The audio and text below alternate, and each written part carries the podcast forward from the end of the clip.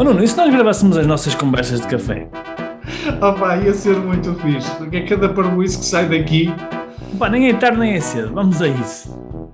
Conversas de café de um empreendedor online. Devaneios e reflexões sobre e-commerce, empreendedorismo, marketing digital e desenvolvimento pessoal e alguma parvoíça à mistura.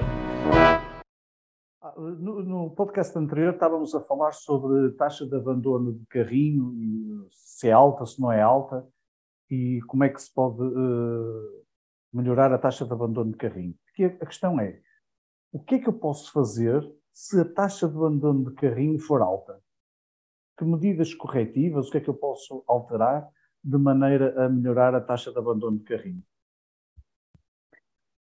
Olha, nós já vimos, nós já vimos no, podcast anterior quais são as principais razões para, para isso acontecer.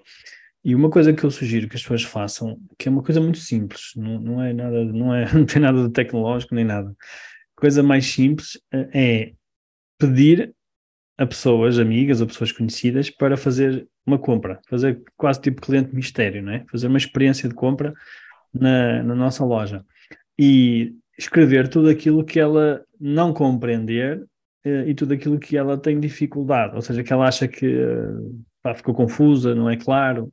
Portanto, isso, isso seria o primeiro passo, que é fazer mesmo um- uma experiência com uma pessoa que, conhecida, ou enfim, qualquer pessoa que a gente possa pedir. E, e pode ser pessoas que não têm muita experiência, aliás, até se calhar é preferível, pessoas que não têm muita experiência nas compras online, porque esse é o melhor, é o melhor, eh, a melhor maneira de nós obtermos o máximo de feedback. A segunda coisa, colocar um chat no nosso site.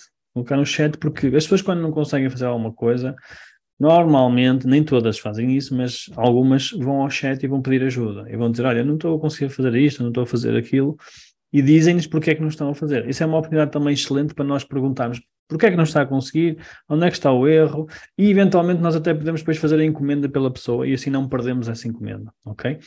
Ah, e a terceira, podemos instalar no nosso site algum software que mostra o comportamento dos utilizadores. Por exemplo, o Hotjar, que é um software, ou então mesmo o Microsoft Clarity, ajuda-nos a, a ver o comportamento das pessoas e ver onde é que elas estão a sair fora, onde é que elas estão com dificuldades, não é?